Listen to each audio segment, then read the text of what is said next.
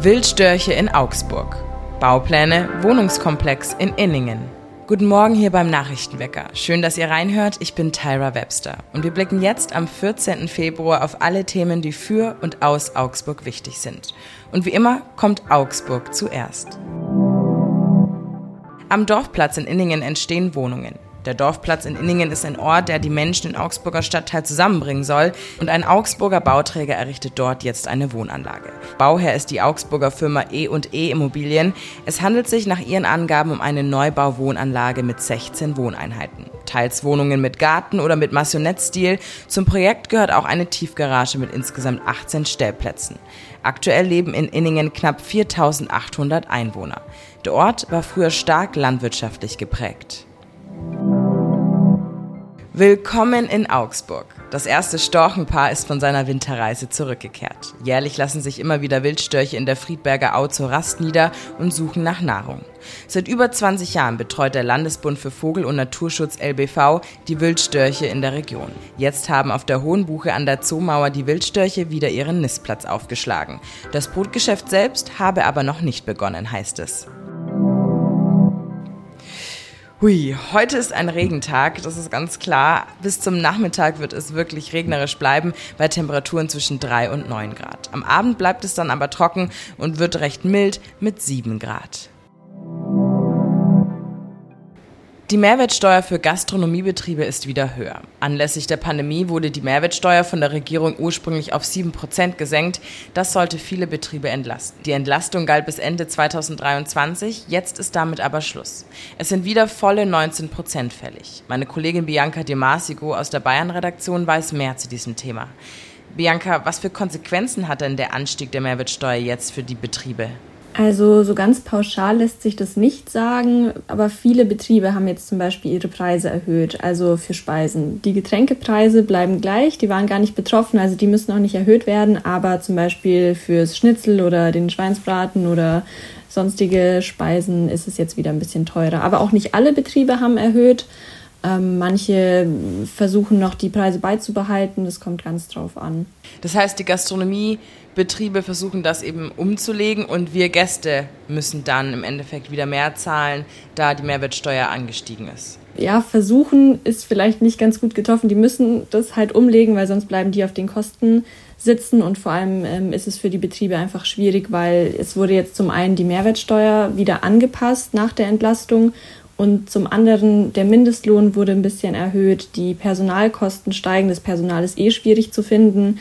Dann äh, steigen auch Energiekosten, die Wareneinsätze der Gastronomen steigen. Also es ist, ähm, sind viele Faktoren, die da gerade auf die Gastronomen zukommen, die eine Herausforderung darstellen. Mhm.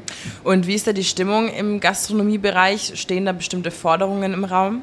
Ja, viele Gastronomen wollen gerne eine niedrigere Mehrwertsteuer. Also zum Beispiel der äh, Hotel- und Gaststättenverband, die HOGA, fordert, dass wieder zu den 7% zurückgekehrt wird. Also die waren sehr zufrieden damit und glücklich damit, dass es während der Pandemie diese Entlastung gab.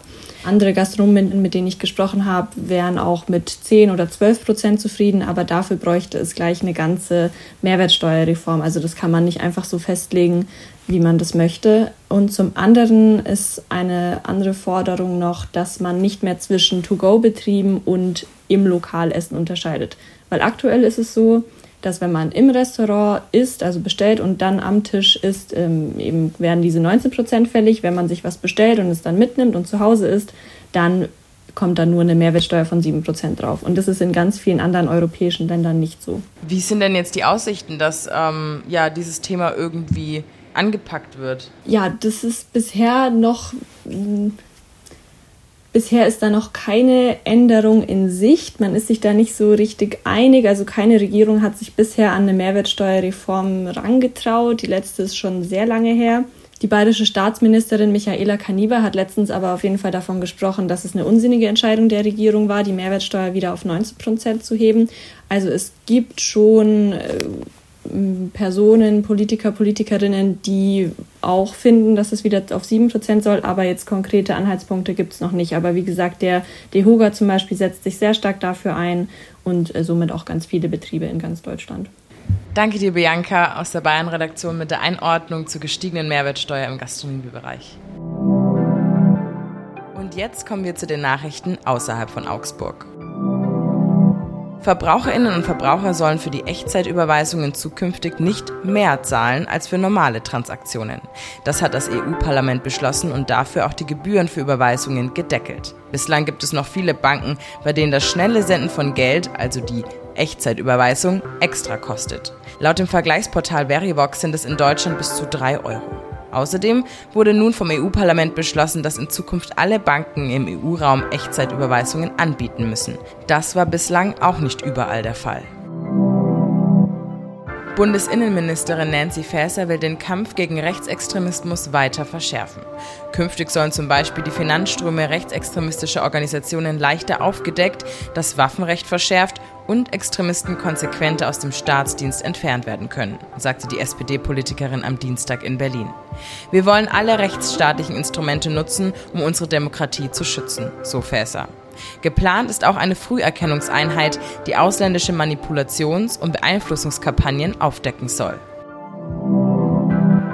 Die Immobilienpreise sinken immer weiter. Im vierten Quartal 2023 zuletzt um 7,2 Prozent, verglichen mit dem Vorjahreszeitraum. Der Grund? Steigende Zinsen und die schwierige wirtschaftliche Lage. Deshalb ist der Immobilienmarkt gerade auf Talfahrt.